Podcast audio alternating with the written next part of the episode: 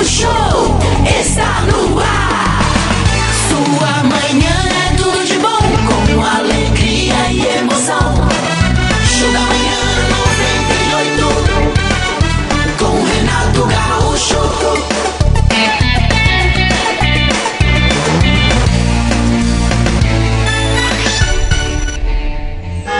Senhor nosso Deus, obrigado por mais um dia.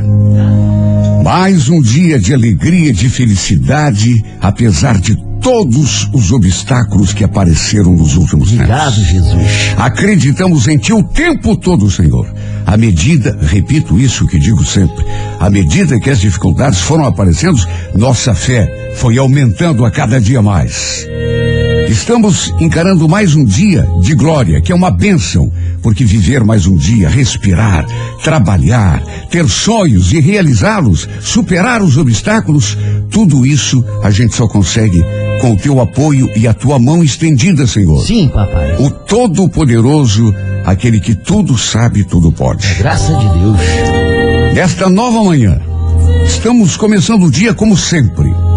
A despeito de qualquer dificuldade que tenha nos atormentado ontem, a despeito de qualquer preocupação que tenha nos acompanhado ontem ao travesseiro na hora de dormir, não importa, hoje estamos acreditando na solução e na vitória. Tu és maravilhoso, papai. Hoje já está sendo e será durante as suas 24 horas um dia maravilhoso, cheio de realizações, de felicidade e de alegria. Hoje talvez seja o dia da nossa libertação. Confiamos em Ti, Senhor, para mais essa jornada que começa agora, agradecendo o dom da vida. E sempre, além de agradecer pela vida maravilhosa que está diante de nós, pedimos sempre a tua força, o teu apoio para aqueles nossos irmãos que não estão tão bem assim, mas que muito breve estarão também. De misericórdia. Podemos cair, até porque nós somos frágeis. Mas temos sempre a possibilidade de levantar, porque temos a Ti, Senhor, o Todo-Poderoso que nos protege e nos abençoa o tempo todo e confiamos em Ti, a cada dia mais. Obrigado, portanto, por mais essa quinta-feira. E eu gostaria, inclusive, de aproveitar e pedir a tua intercessão em nome desse menininho. Poxa vida. A gente até já deu aqui. Já falamos, já, vezes. rapaz. Poxa vida, que coisa triste. É, é um menininho e tão lindinho, gente. É tão terrível, lindinho. né? Rapaz, a gente saber que muitas pessoas passam por necessidades, passam por esses problemas. A gente ora a Deus, pede para que Ele esteja com suas mãos estendidas em nome de Jesus, fazendo bem, trazendo paz, trazendo saúde e o alento ao coração, não só dele, como de toda a família. É verdade. E nós que, que, que às vezes reclamamos das dificuldades, até porque a vida tem sido, é, é, digamos assim, bem competitiva com a gente. É, não está fácil, né? É, mas aí a gente se esquece que, por exemplo, esse menininho, olha esse menininho, que coisinha mais linda. Poxa Oh, vida. meu Deus. Mas coisinha mais linda do mundo, ele se chama Lorenzo. E, e tem uma doença rara, sabe? Tem pessoas que nascem com, com, com uma dificuldade assim que, sabe, uma coisa de, é um em um milhão assim. E ele nasceu com essa doença. E só para fazer um exame agora, 50 mil reais. Jesus Cristo. Para fazer um exame, gente, 50 mil reais. Então, é, é, foi colocada uma, uma conta para quem puder e, é, colaborar com o que for, gente. Pode ser com um real. Mas, por favor, é, é, a gente não dá o nome da, da- da- o número da conta aqui, porque é uma numeração muito grande. Então, quem puder ajudar o Lorenzinho, ele tem dois aninhos, é a coisa mais linda do mundo. Verdade. E tem essa maldita doença e, e para superá-la precisa fazer exames. Só esse próximo exame, 50 mil reais. E os pais dele estão colocando essa conta aqui à disposição para quem puder ajudar. Como tem muito número aqui, é complicado, a gente não consegue anotar. eh, tem um anúncio todos os dias, eu coloco lá no Renato Gaúcho, eh, no, no Facebook é, barra o Rei do Rádio, viu? facebook.com barra o Rei do Rádio. Lá está o anúncio dele, a fotinho dele e a conta para, se você puder colaborar com cinco reais que seja, por favor, porque é tão triste ver um, um menino tão lindo e sofrendo de um mal tão terrível e precisando da nossa ajuda. Obrigado, Senhor, por esse espaço. Obrigado, Senhor, por tudo o que nos dás. E repetimos aquilo que a gente sempre repete, porque vale a pena repetir. Por mais que seja dura a vida, sabemos que tu estás a nosso lado, segurando a nossa mão. Por mais problemas que a noite tenha tido, sabemos que o dia sempre nasce. O Senhor é nosso pastor e nada nos faltará. Amém. O Senhor é nosso pastor e nada nos faltará. Amém. Abençoa a nossa quinta-feira, Senhor. Faz deste o melhor dia da nossa vida, o marco da nossa vitória. Alô, você do signo de Áries. Ariano, Ariana, não pare no tempo. Não insista com fórmulas que já demonstraram não ser eficientes para você conquistar aquilo que quer, né? Tem que mudar de, de, de rumo e até de estratégia às vezes, né, Ariano? No romance, mostre-se capaz de ouvir e entender o outro. A cor é violeta, número 29, hora onze e meia da manhã. Alô, Toro, bom dia. Você que é editor, não dependa de resultados ou da boa vontade alheia para mostrar otimismo e disposição toda. Sabe quando que a gente realmente se torna forte?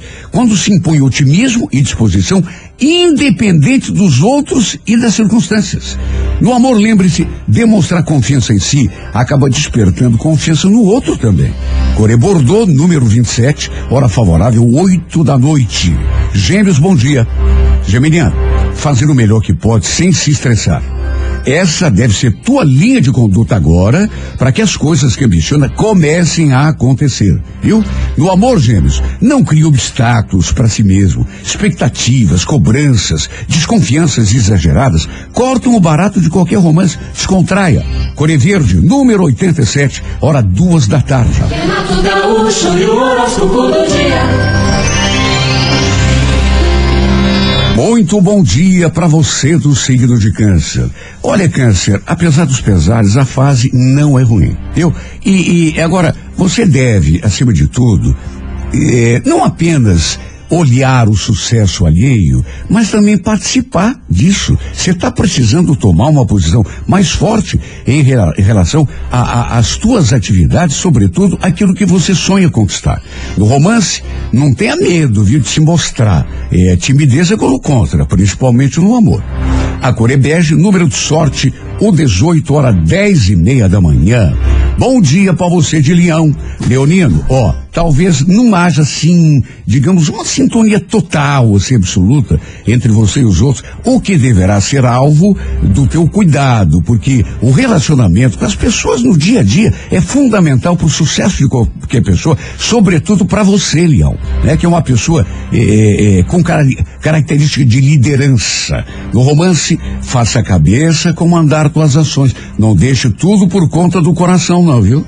Cor amarela, número 23, hora sete e meia da noite. Virgem, bom dia. Procure concentrar tua atenção e interesse naquilo que te interessa verdadeiramente. Né? Não desperdice energia à toa, em vão. Quanto medo se deixar afetar por preocupações, melhor para você. No romance virgem, aposte sempre na tua capacidade de atrair, viu? Quando realmente você acredita em si, raramente você falha. Coreia Laranja, número 17, hora favorável, seis e meia da tarde. Renato Gaúcho e o horóscopo do dia. Alô, alô, você que é de Libra. Olha, Libra, eh, algumas incertezas que talvez eh, te ass- assaltem nessa fase devem ser superadas com ação, atitude. Nenhuma incerteza resiste quando a gente toma atitude. No romance, eh, eh, cuidar com a vaidade, o egoísmo, que às vezes a gente demonstra até sem querer, né? Não se preocupe apenas em receber. A Coreia Azul, número 41, hora 11 da manhã. Alô, escorpião. Tudo aquilo de que você precisa agora, escorpião, é continuidade. Para isso, você vai precisar demonstrar duas qualidades: tolerância e capacidade de se concentrar nas coisas. No romance, não subestime o, o, o- valor da, da, da gentileza, da educação, da cortesia. Isso pode fazer maravilhas. Afinal de contas, quem é que não gosta, né? Ser bem tratado. Isso pode funcionar no amor. A Corecac, número 48, hora nove e meia da noite. Bom dia, Sagitário. Olha, desenvolva ah, o poder de interpretar o, o, o, o, o panorama da vida em que você está inserido, viu? E, sobretudo, a reação das pessoas à tua volta, porque o relacionamento pessoal, em todos os níveis, é fundamental para o sucesso da gente em todos os setores, inclusive no trabalho. No amor, Sagitário, perceba que ficar com a razão, ele pode dar aquela satisfação momentânea, né? Mas nem sempre é sinônimo de felicidade não, viu? Core Verde, número 08, hora quatro da tarde. Renato Gaúcho e o horóscopo do dia. Alô, Capricórnio, olha, não esqueça que às vezes o segredo de uma vitória, é, é, de uma, de um sonho, né, que é conquistado, é, está na repetição do esforço, da sequência. Porque se há modo de não chegar a lugar nenhum, é começar e parar, começar e parar. Quem tem sequência chega longe, mesmo que a passos de tartaruga. Não esqueça isso. No romance, nada é definitivo, viu? Pense nisso na hora em que ficar chateado com uma situação, pintar alguma insatisfação. A é prata, número 73, hora 10 da manhã. Alô, Aquário, bom dia. Aquariano, incentive-se a acreditar mais na sua chance. É, é, às vezes a gente tem todas as condições e só não consegue o que quer porque não acredita em si. Tá entendendo, Aquário? No romance, lembre-se que felicidade é uma coisa que a gente conquista no dia a dia. A Corebege, número 90, hora 8 da noite. Peixes, bom dia. Senhora, saiba se preservar, em relação às influências ruins que possam pintar, às vezes, além da dificuldade que já existe, né? A gente mesmo coloca minhoca na cabeça, ou às vezes outras pessoas, através de observações, de palavras, né? E a gente não se dá conta que está se deixando contaminar pelo pessimismo. Não pode. No romance Peixes, perceba que despertar o afeto do outro depende muito da tua atitude, viu? A Corredorada, número 45, hora favorável 5 da tarde. E. Bom dia para você, do signo de Áries. Olha, você ariano, você ariano, o, o segredo do sucesso, às vezes, sabe, eh, depende muito da nossa iniciativa. Ou seja, começar, né? Começar. Não pare no tempo. Se você tem sonhos, tem que ir à luta para realizá-los. Nada acontece por acaso, Ariana. E você é uma pessoa tão enérgica, né? Que quando bota uma coisa na cabeça e se dispõe a lutar, você sempre chega lá. No romance, mostre-se capaz também de ouvir o outro e entender o outro, e não apenas esperar compreensão para si. Cor Violeta, número 29, hora onze e meia da manhã. Toro, bom dia. Taurino, Taurina, não dependa de resultados, ou pior ainda, da boa vontade alheia ou da opinião alheia para mostrar-se otim, o- otimista e disposto. Sabe quando que a gente realmente começa a se, a se tornar forte e capaz de realizar os nossos sonhos? É quando se impõe otimismo, independente se os outros acreditam em nós ou não. Tá entendendo? É por aí. No amor, lembre-se sempre que eh, quando a gente se mostra confiante, acaba despertando a confiança do outro também. Uma coisa leva a outra. Core Bordeaux, número 27, hora oito e meia da noite. Gêmeos, bom dia. Geminiano, fazer o melhor que pode e, e- e saber esperar o resultado também. Essa deve ser tua linha de conduta agora, para que aquilo que você quer realmente aconteça. Nos amores, relações amorosas, de modo geral, procure não criar obstáculos para si, né? Sabe uma coisa que atrapalha muito? Expectativas, cobranças, desconfianças exageradas. Isso é que corta o barato de qualquer romance. Descontraia. Core Verde, número 87, hora favorável, duas da tarde.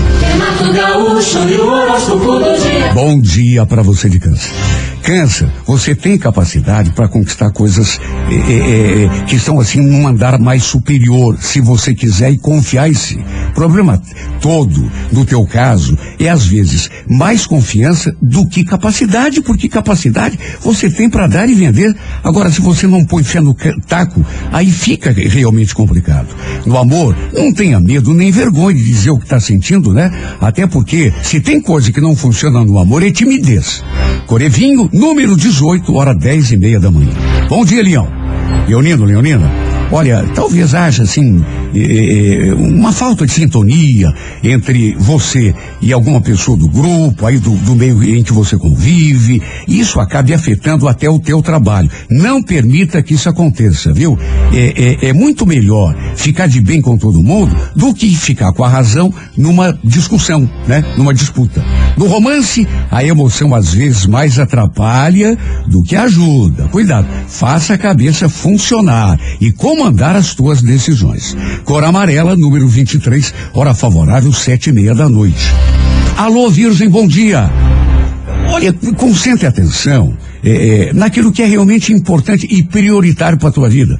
Evite que a tua energia é, se dissipe à toa, né? Em coisas que, no frigir dos ovos, se você prestar atenção, não estão te ajudando a nada. No romance, aposte sempre em você, na tua capacidade e no teu charme. Quando realmente você coloca fé naquilo que você pode oferecer para o outro, você sempre acaba se dando bem. Coré Laranja, número 17, hora favorável, seis da tarde. Bom dia para você do signo de Libra. Olha, Libra, algumas incertezas, né, eh, que talvez eh, te assaltem nesse período, eh, te- deverão ser superados com ação. Nenhuma incerteza resiste à atitude quando a gente resolve. Vou resolver essa parada, sabe? A gente resolve. Sabe por que, que não resolve na hora? Porque fica enrolando ali. Será que eu vou por aqui? Será que eu vou por ali? Tá entendendo? No romance, cuidado com a- o egoísmo. Às vezes a gente age de maneira egoísta em relação a uma pessoa e nem se dá conta. Cor azul, número 41, hora 11 da manhã. Alô, escorpião. Olha, tudo aquilo de que você está precisando mais nesse momento é de dar consequência àquilo que faz. Viu? É, é, duas qualidades tuas são maravilhosas, que é a decisão e a determinação. O escorpião, quando bota uma coisa na cabeça e determina, eu vou chegar lá, mas não tem peão que, que, que possa atrapalhar, né? No romance, não subestime o teu lado assim, mais gentil, mais cortês, que isso pode funcionar no amor mais do que você está querendo imaginar. Corecaque, número 48, hora nove e meia da noite. Sagitário, bom dia. Desenvolva, Sagitário, a capacidade de interpretar a reação das pessoas à sua volta. Porque muitas vezes, percebendo o modo como uma coisa que a gente falou, uma coisa que, que a gente eh, fez na outra pessoa, a gente encontra o caminho. Tá entendendo? Sensibilidade. É disso que você está precisando agora. No romance, perceba que mais importante do que ficar com a razão, aliás, a Jojo Todinho, que disse isso hoje, né? É mais importante uh, do que outra coisa qualquer. Esse negócio de, não, eu, eu resolvi aquela parada lá, e eu fiquei por cima da carne seca, e eu consegui impor a minha opinião. Sabe, o mais importante é a gente estar em paz, né?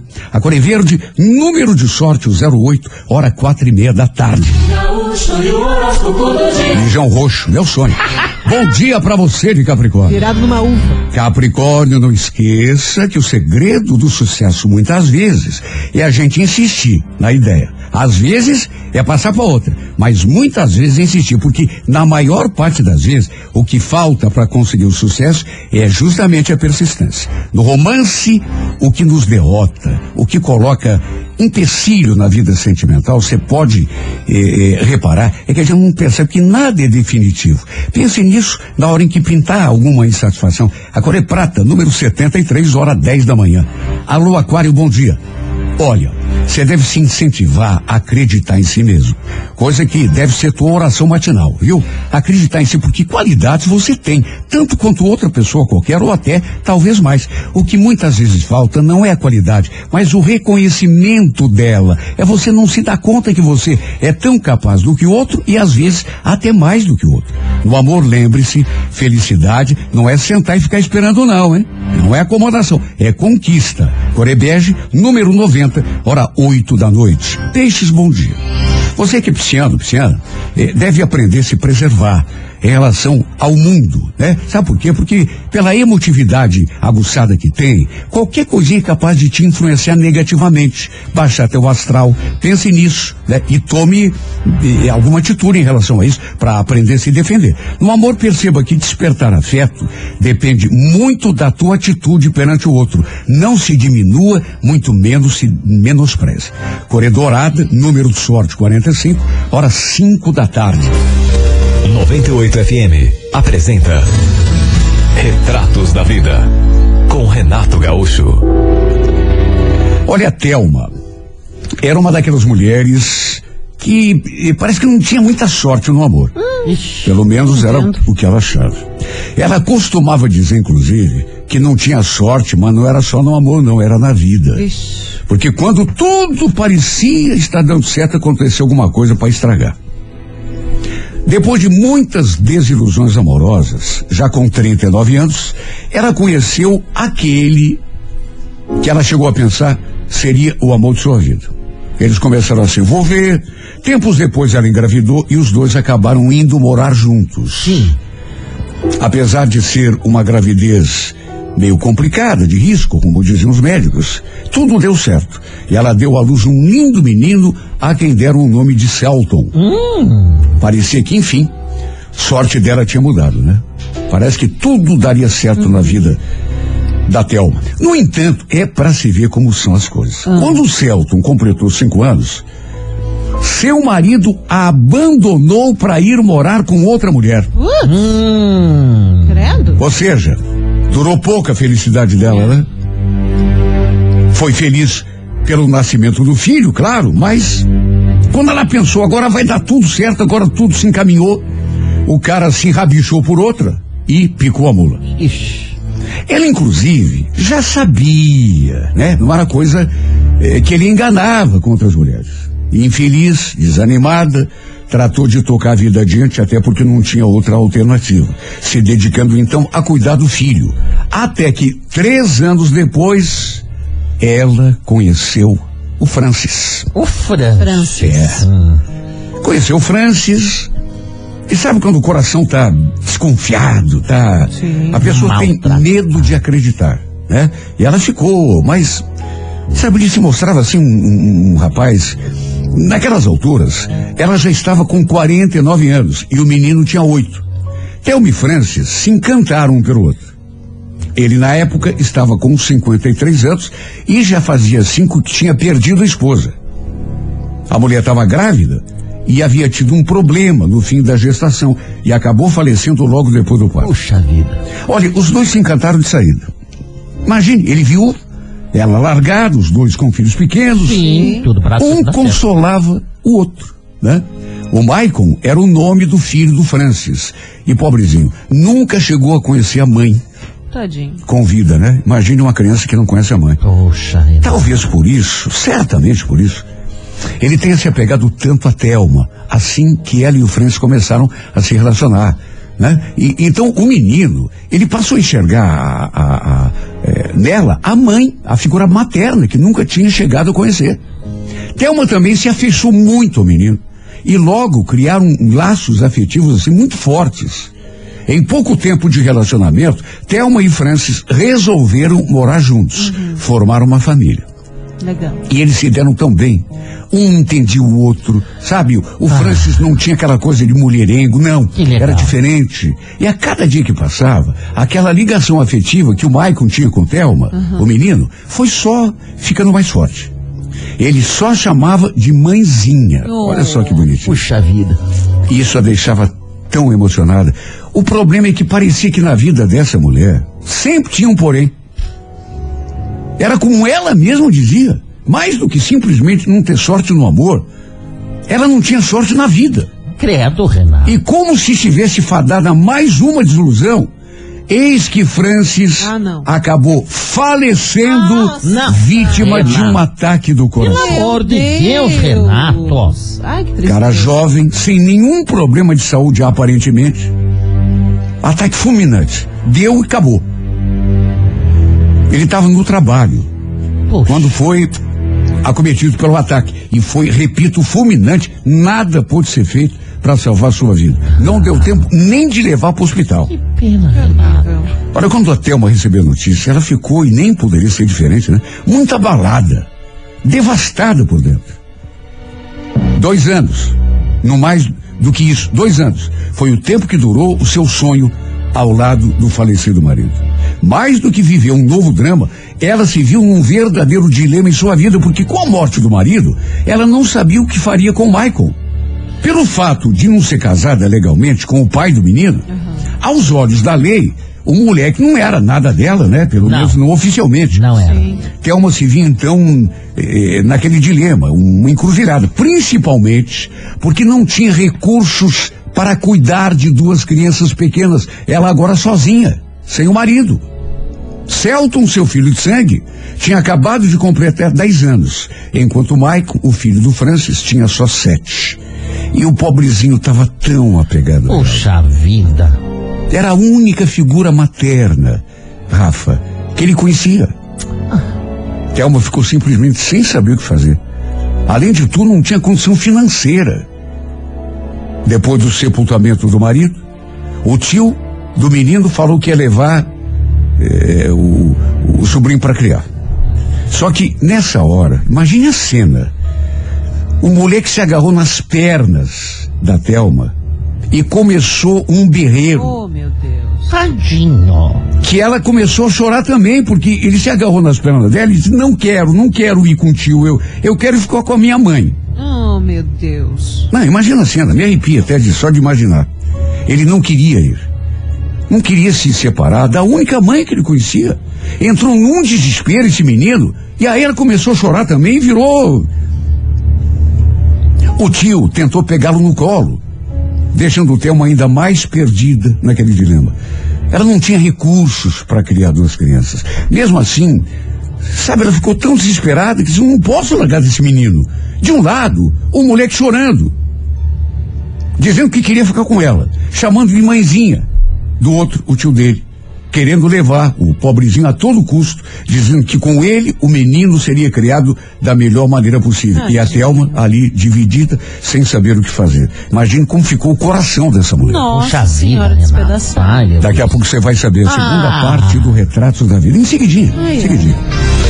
98 FM apresenta Retratos da Vida com Renato Gaúcho. É, prepare o lenço, viu? Pelo amor de Deus. Vixe Maria. Ah, história de mãe, eu vou te contar, viu? Bom, depois que a França morreu, a Thelma eh, se viu entre a cruz e a espada. O tio do Maicon queria levar o menino com ele, até porque era o parente mais próximo. Sim. Tinha condições de dar para o menino uma boa educação. E só que o, o, o, o moleque não queria ir. Estava muito apegado a ela, já que a Thelma era a, a- a única figura materna que ele conhecia. Para ele, era a mãe. Meu Deus do céu. A mãe dele, é verdadeira, tinha morrido antes dele eh, ah, de saber do que se tratava. de- ele não teve nem. Havia fortes laços afetivos entre esses dois, viu? Entre aquela que ele considerava mãe e esse menino carente, necessitado de, de amor, de carinho, de atenção. Ela também não queria se, se separar do, do menino. Só que ao mesmo tempo não tinha recursos para criar duas crianças pequenas. Se ela continuasse com o Michael, provavelmente todos passariam necessidades, enquanto que se ele fosse embora com o tio, com toda certeza teria um futuro melhor, quer dizer, melhor no sentido material, né? Sim. Sem contar que o homem era parente dele. Foi uma decisão difícil. Pudera. Thelma chorou, mas todas as lágrimas que tinha. Que tristeza. Mas foi pro bem do Maicon que ela permitiu que o tio o levasse embora. Ai, meu Deus. O tempo foi passando, ela nunca mais se envolveu com outra pessoa, se dedicando exclusivamente à criação do filho único. Quer dizer, Celton era seu filho de sangue, mas havia o outro, né? Menino que ela não conseguia tirar do coração e nem esquecer. Que ela sequer imaginava por onde andava. Mesmo com os anos passados, ela nunca deixou de pensar em Michael um minuto da sua vida toda Oh, meu Deus. nunca esqueceu de colocá-lo nas suas orações. Oração de mãe, né, rapaz? Sim. Na sua oração, pastor. Ela pedia pelo filho que estava perto dela ainda e pelo filho que estava longe, do mesmo jeitinho. Ela sempre pedia ao mesmo anjo da guarda do seu filho natural pelo outro filho que era filho, mas não era de sangue Puxa vida. que protegesse também seu filho de sangue e de coração. E assim, mais anos passaram, e ela realmente nunca mais teve notícia do Michael. Até que tão logo completou 66 anos, algo inesperado aconteceu. Seu filho Celton que tinha acabado de se casar, alegando que não tinha condições de cuidar dela, acabou. Olha, Ah, Ai, ah, não. me dá um frio no estômago, colocando a mãe num asilo. meu. Ah, não, por favor, Deus, Renato, por favor. Tô falando, tô falando, o filho de sangue, hein? Misericórdia, O Jesus. filho de sangue colocou a mãe no asilo. Ela não queria atrapalhar a vida do filho, principalmente agora que ele estava começando a formar a sua própria família. Só que não conseguiu esconder a tristeza, né? Imagine, uma mãe que deu tudo pelo filho a vida toda, era capaz de passar fome por ele. De repente o menino casa e pensando tão somente no seu próprio casamento, na sua felicidade, acha que não tem condição e aí põe a mãe no asilo. Pois é, triste isso, demais. Ele se despediu prometendo voltar para visitá-la.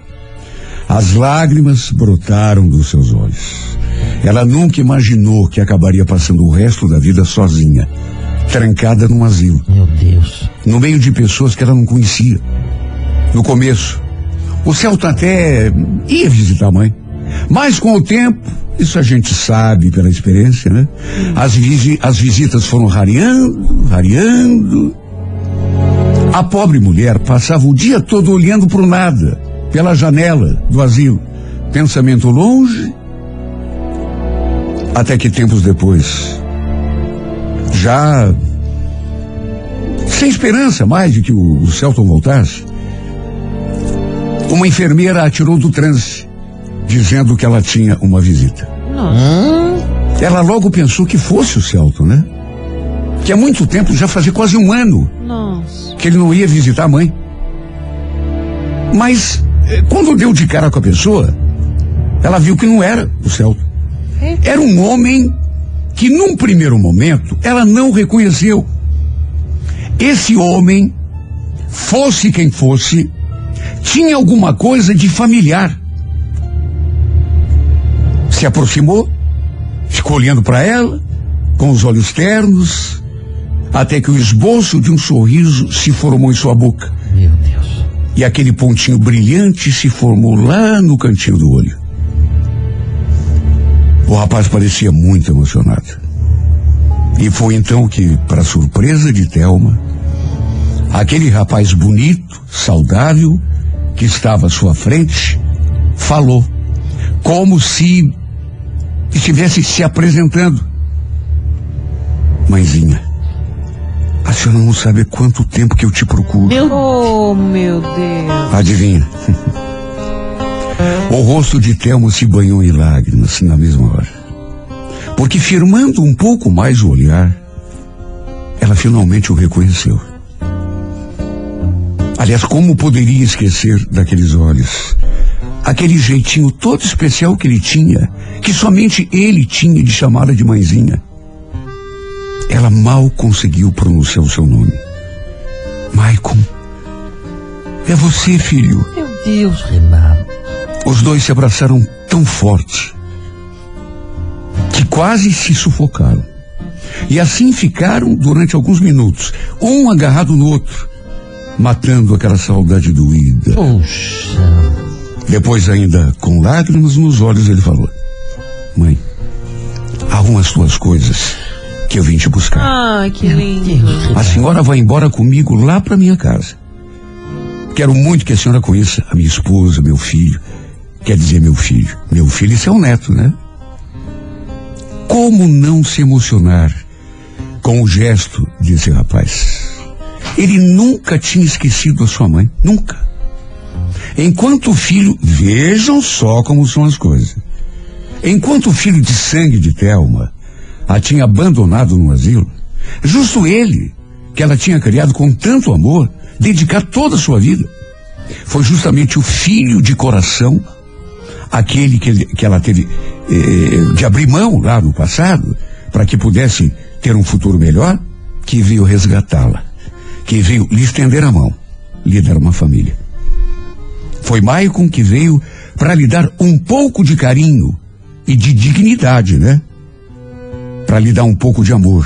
E naquela hora, acreditem, era só disso o que ela precisava. Do céu. Oh, meu Deus. Amanhã tem mais, gente. Se eu aguentar, viu? Sete e meia da manhã, retratos da vida. E agora sim, vamos cantar o parabéns para quem tá de aniversário nesta quinta-feira. Vambora mandar um parabéns pro Adson Soares da Silva. Ele que é do Jardim das Américas, completando hoje 39 anos. Opa! Bianca de Amorim Souza, do Jardim Social, 24 aninhos. Alô, Bianca. Cláudia Cristina Cavalheiro do Xaxim, 26 anos. Boa. Tem a Fabiane Marchiori Cabral. Ela é do Pinheirinho, fazendo hoje 40 anos. José Roberto Ernesto do SIC, 54 anos.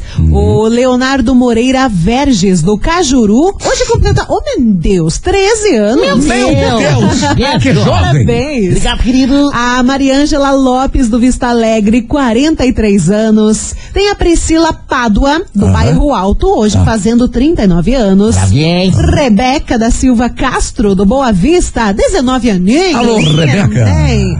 E o Vanderlei Gava Júnior, ele é de Colombo e hoje completa seus 23 anos.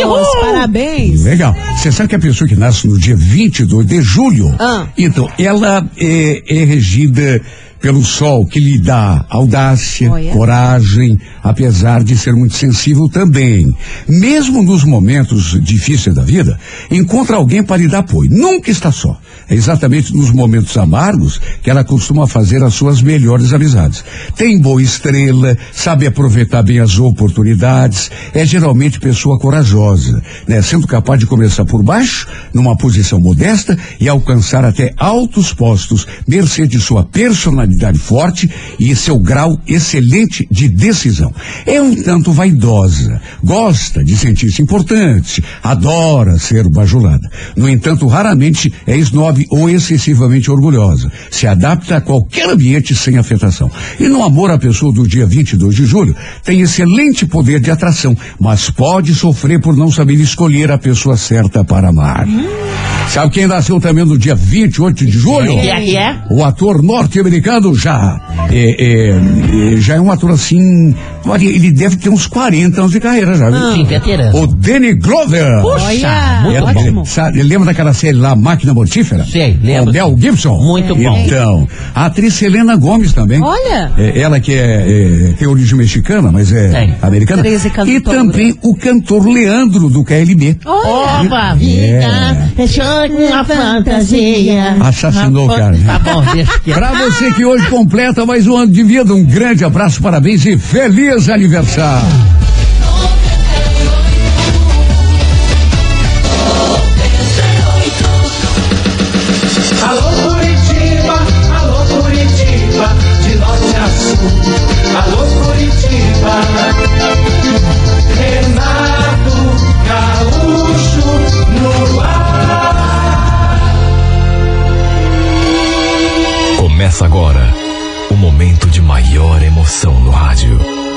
98 FM apresenta A Música da Minha Vida com Renato Gaúcho. Quando eu estou aqui, eu vivo esse momento lindo.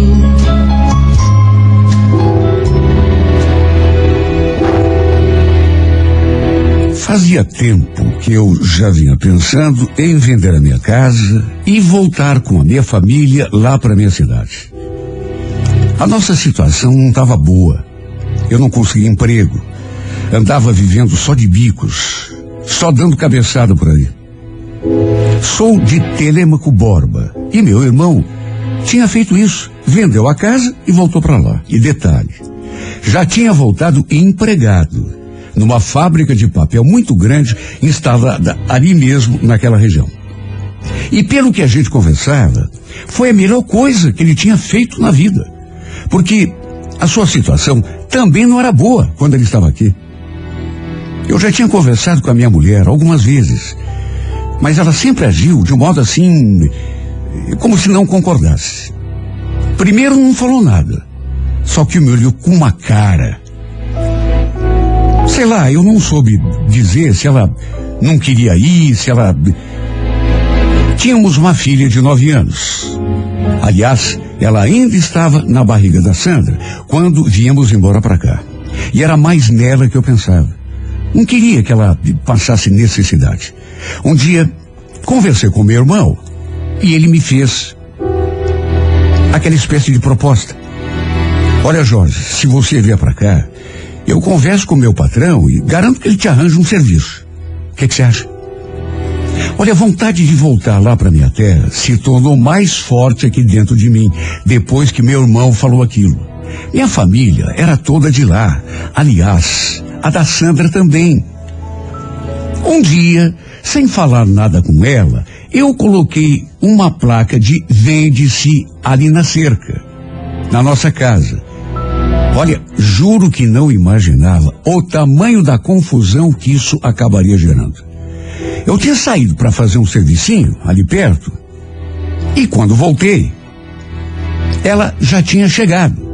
A Sandra trabalhava numa casa de família e já estava me esperando com aquela tromba. Que placa é aquela que você colocou na cerca, Jorge? Você ficou louco? Ué, pra ver que a gente, de repente, tem outros caminhos. De repente vendemos a casa. Já pensou? Mas você ficou doido mesmo, né? Mas, Sandra, por que isso? Não vai aparecer comprador se a gente não colocar uma placa, não anunciar. Você não tá com aquela ideia de jirico de voltar lá pra Telemaco Borba de novo, né? Olha, já vou te adiantando, porque parece que você não me entendeu. Você, se quiser, pode até voltar. Agora, eu não saio daqui. Mas não volto para aquele fim de mundo nem amarrada. Como assim não volta, Sandra? Você esqueceu que toda a tua família é de lá? A minha também? E daí? O que, que tem isso a ver? Aliás, Jorge, eu sei muito bem por que, que você quer voltar para lá. É um grude com aquele teu irmão. Você sempre dependeu dele para tudo, né? Foi ele que andou te enchendo a cabeça, não foi?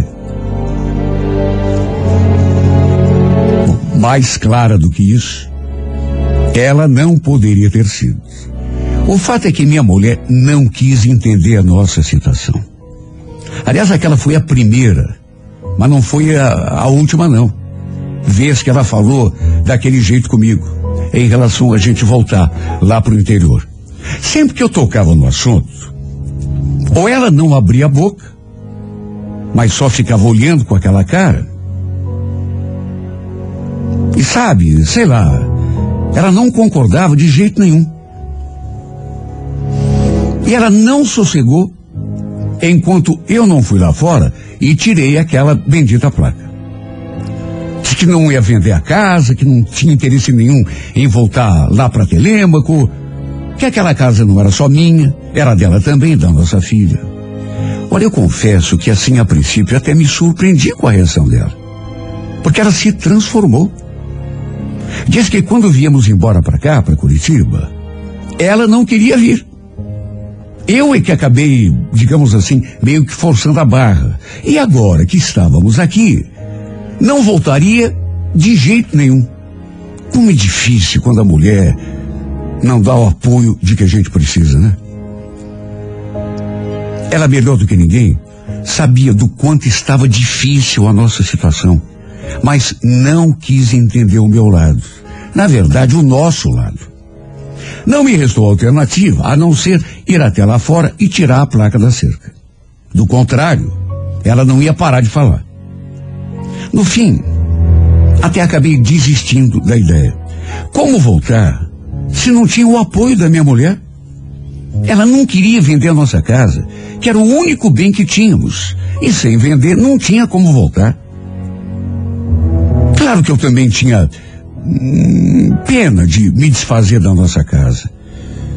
Tínhamos feito tanto sacrifício para conseguir aquele terreno, depois erguer a nossa casa, mas repito, eu ganhava menos que a Sandra, com aqueles bicos que andava fazendo.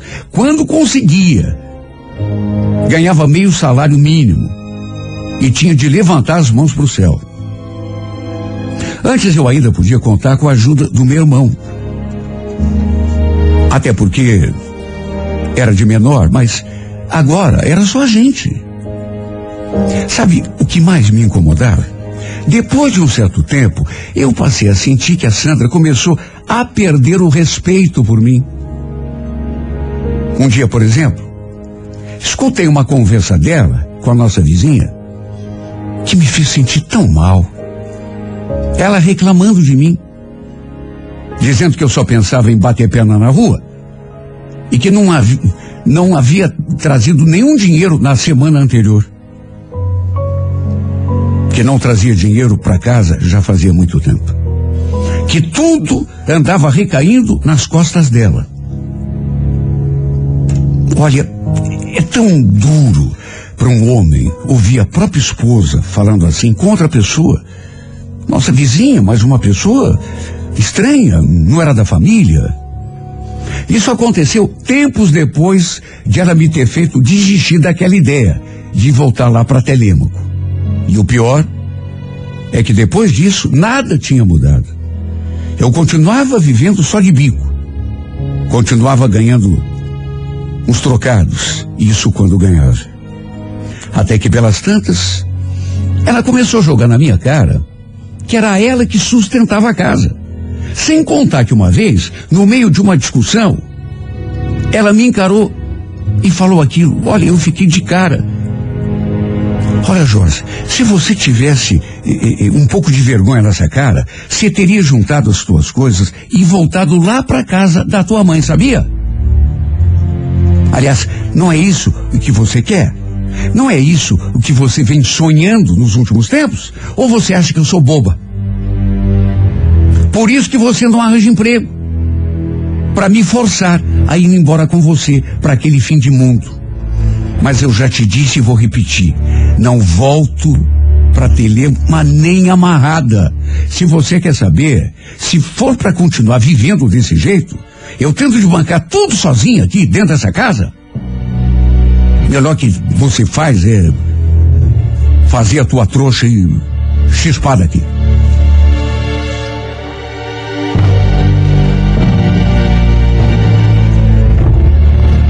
Olha, eu fiquei tão abalado.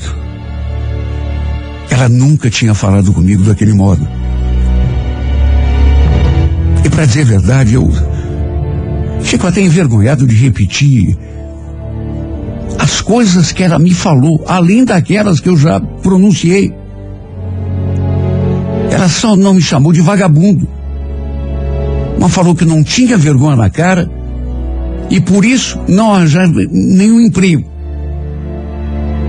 E mais do que isso, chegou a dizer que eu deveria ter um pouco de vergonha sim, por estar sendo sustentado por uma mulher. Mas como assim, meu Deus? Eu também contribuía. Era pouco, mas eu fazia o que podia. Repito o que já disse. Minha mulher começou a perder o respeito por mim. Passou a me dizer coisas e a me tratar de um jeito que, sinceramente, estava acabando comigo. Eu não merecia passar por aquilo. Porque sempre fui um, um homem correto, honesto, trabalhador. Sempre vivi pela minha família. Um dia, durante mais uma daquelas discussões, ela acabou me fazendo uma proposta. Jorge, se aqui não está dando certo, por que você não volta para lá então? Volta, arranja um emprego, ajeita a tua vida. Depois a gente vê como fica. Mas como assim, Sandra? Voltar sozinho? Mas e você? É a nossa filha. Eu não quero me separar de vocês. Não quero ficar longe da minha família. Ou será que é você que está querendo se separar de mim? Mas quem que falou em separação? Eu só não quero voltar para lá e ficar passando necessidade. Será que você não entende?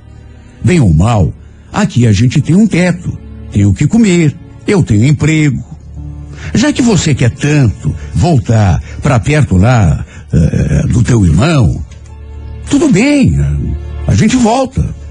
Só que você vai primeiro, arranja um emprego, ajeita a vida, depois, quando tudo estiver no prumo, a gente vê como fica.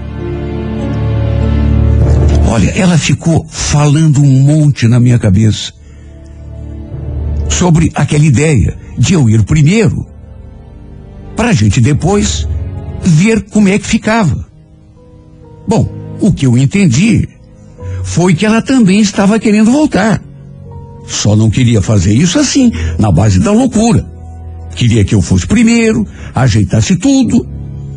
E depois que estivesse tudo certo, ela iria também com a nossa filha. Foi o que eu entendi. De modo que, para encurtar a conversa, foi exatamente isso o que acabei fazendo no final. Eu queria que fôssemos todos juntos. Só que, se não tinha jeito, pelo menos por enquanto, comprei a passagem, fui para Telêmaco, conversei com o meu irmão, conversei também com o patrão dele, e para minha alegria, aquilo que meu irmão tinha prometido realmente se confirmou. Por o meu alívio, consegui o emprego. E sabe, desde as primeiras semanas, eu ligava para conversar com a Sandra praticamente todos os dias.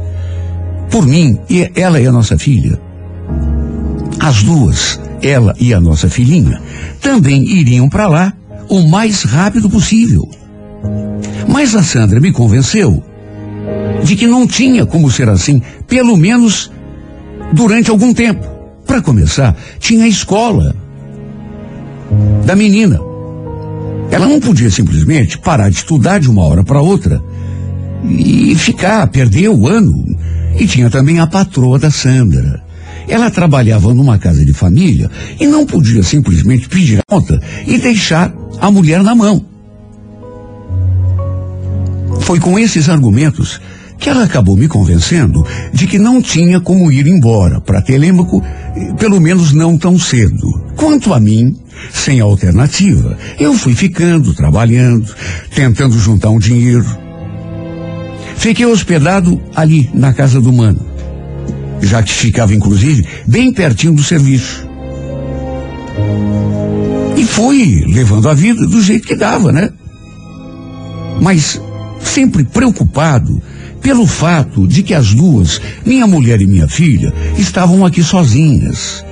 Eu tinha tanto medo que alguma coisa pudesse acontecer, mas ela sempre me tranquilizava, dizendo que estava tudo bem.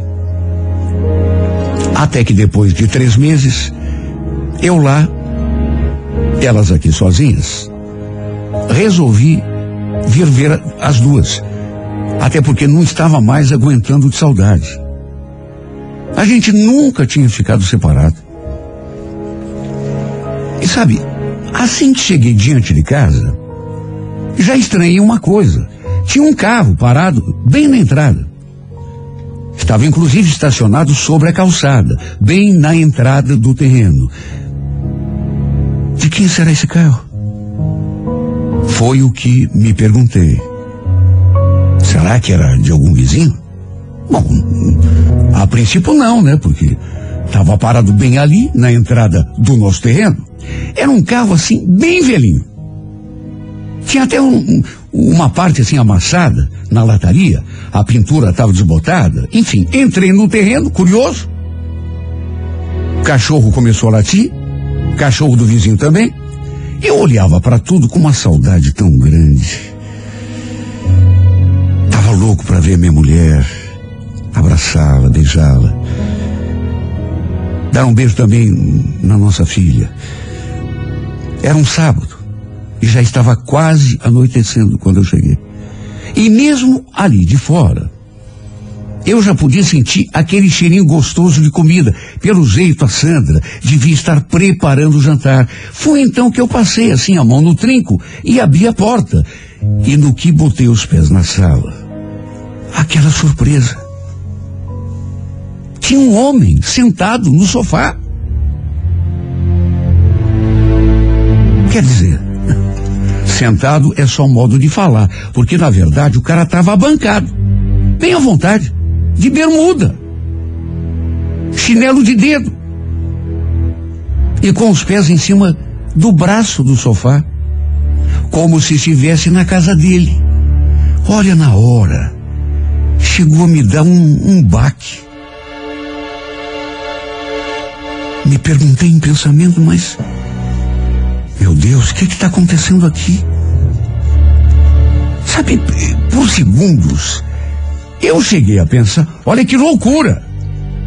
Eu cheguei a pensar que tivesse entrado na casa errada.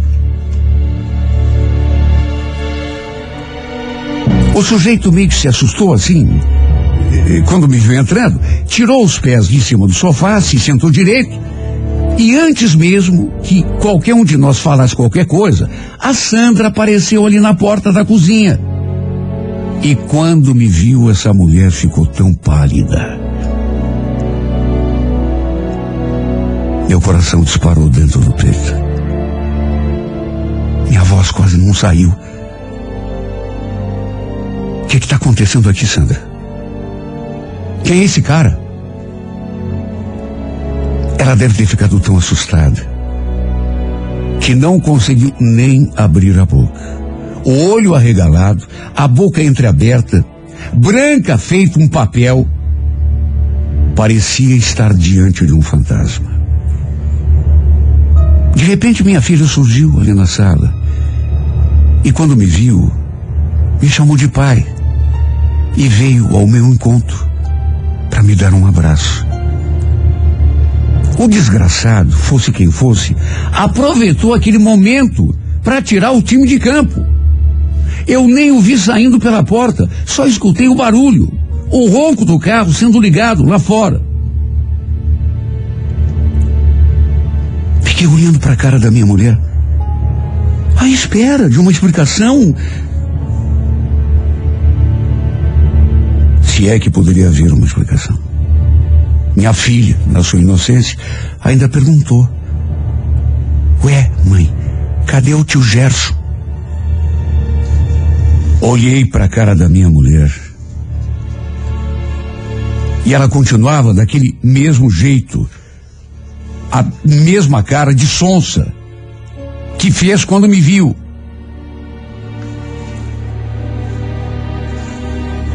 Quem é esse cara, Sandra? Você vai falar? O que, que ele estava fazendo aqui, na minha casa? É um amigo meu, Jorge. Você não conhece. Amigo? Mas que amigo, Sandra? Você acha que eu sou trouxa? Foi uma situação tão constrangedora. Eu senti tanta vergonha.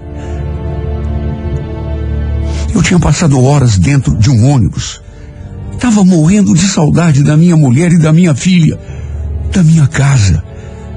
Não pensava em outra coisa que não fosse beijar a Sandra, dar um abraço na minha filha, comer da comidinha que a minha mulher fazia. Depois tomar um banho, deitar na nossa cama quentinha e fazer amor com ela. Matar aquela saudade que eu sentia do seu cheiro. Só que aí cheguei em casa e me deparei com um cara que eu nunca tinha visto na minha vida. Um vagabundo que eu não sabia nem de onde tinha saído, que eu não sabia nem quem era. Abancado no meu sofá. Todo feliz da vida. Como se estivesse na casa dele. Com o pé em cima do braço do meu sofá. Aquela fumbica que não dava nem para chamar de carro, estacionado lá fora, na entrada do meu terreno. Aí quando me viu, fugiu feito um ladrão. E quando pergunto à minha mulher quem é o infeliz, ela pálida, assustada, diz que é um amigo. Amigo? Amigo? Aqui, ó. Naturalmente que a briga foi feia. Não foi daquele jeito que eu imaginei que seria a minha volta. Ela jurou que não tinha nada com aquele homem. Que eram mesmo só amigos. Só que, meu Deus, sabe que homem nesse mundo, no meu lugar, não ficaria com a cabeça cheia de maus pensamentos.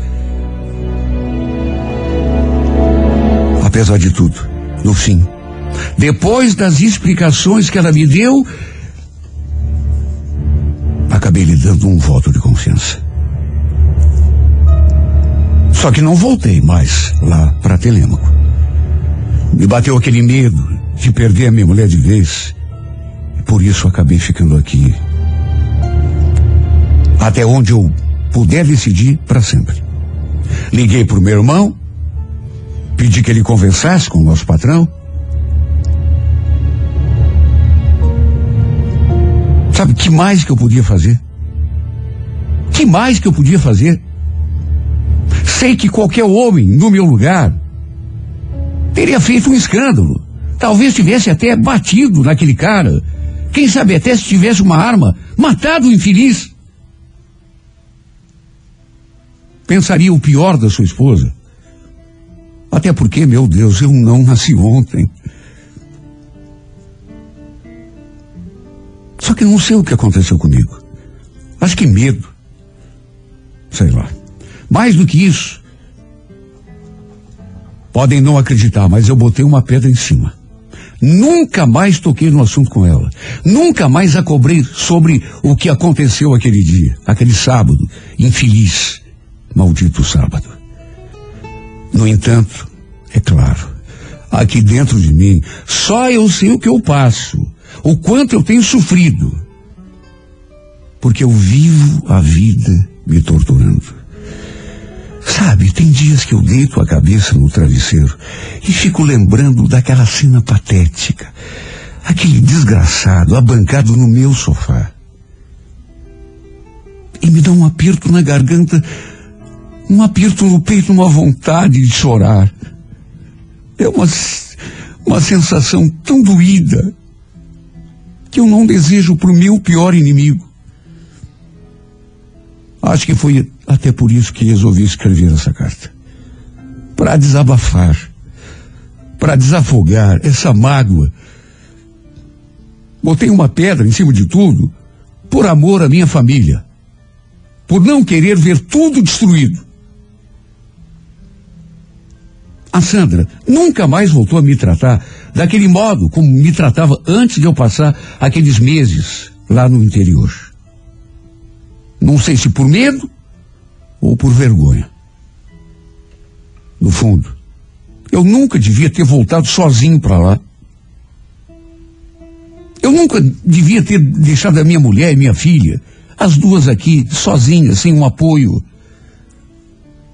Sabe, tem hora que eu, que eu me condeno. Que eu começo a pensar, começa a me dar até dor de cabeça porque eu não consigo parar de pensar. E vem aquela cena na minha mente. Aquele desgraçado em cima do meu sofá, na minha sala, na minha casa, no meu terreno. Quem sabe. Eu fui um tonto. Por isso é que me condeno. Bem feito para mim, meu Deus. Que fui um idiota, um estúpido. Deixei minha mulher sozinha aqui.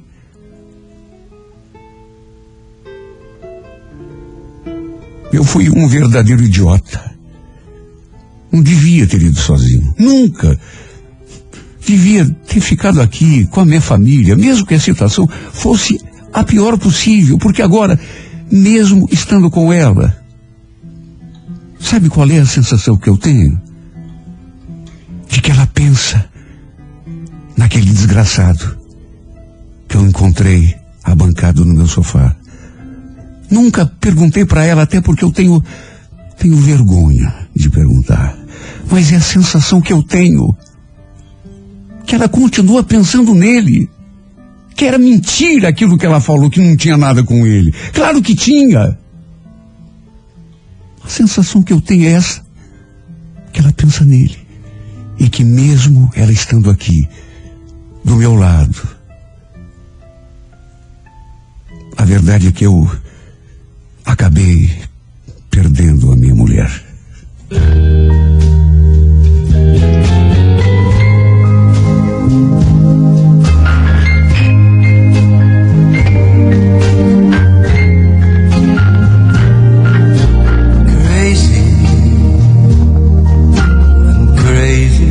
For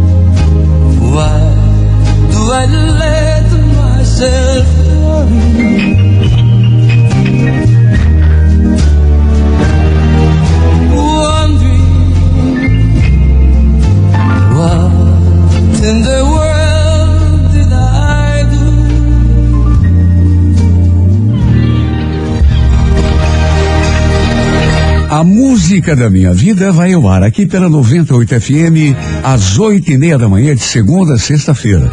Se você tem uma história para contar e gostaria de ouvir aqui nesse espaço, escreva para música da minha vida e remeta pelo e-mail renatogaúcho arroba renatogaúcho.com.br sempre com o telefone para contato com a produção. Gente, as histórias contadas aqui, tanto na música da minha vida quanto no Retratos da Vida, também estão sendo postadas diariamente no YouTube, no canal Renato Gaúcho Oficial. Por isso, se você perdeu uma história, ou perdeu um pedaço da história, uma parte, ou se quer ouvir de novo alguma outra para matar saudades, uma carta antiga, tá tudo à tua disposição, tanto o Retrato da Vida quanto a música da minha vida, no YouTube, no canal Renato Gaúcho Oficial. E tem novidades, pelo menos duas histórias por semana da música da minha vida eh, estão em formato novo, animadas e de um jeito que você nunca viu. Vou ficar muito honrado se você se inscrever, né, no meu canal, acionar o sininho para ser avisado, avisada, sempre que tiver história nova, compartilhar e comentar as histórias postadas. Sua opinião é sempre muito importante para mim. Não esqueça, no YouTube, Renato Gaúcho Oficial.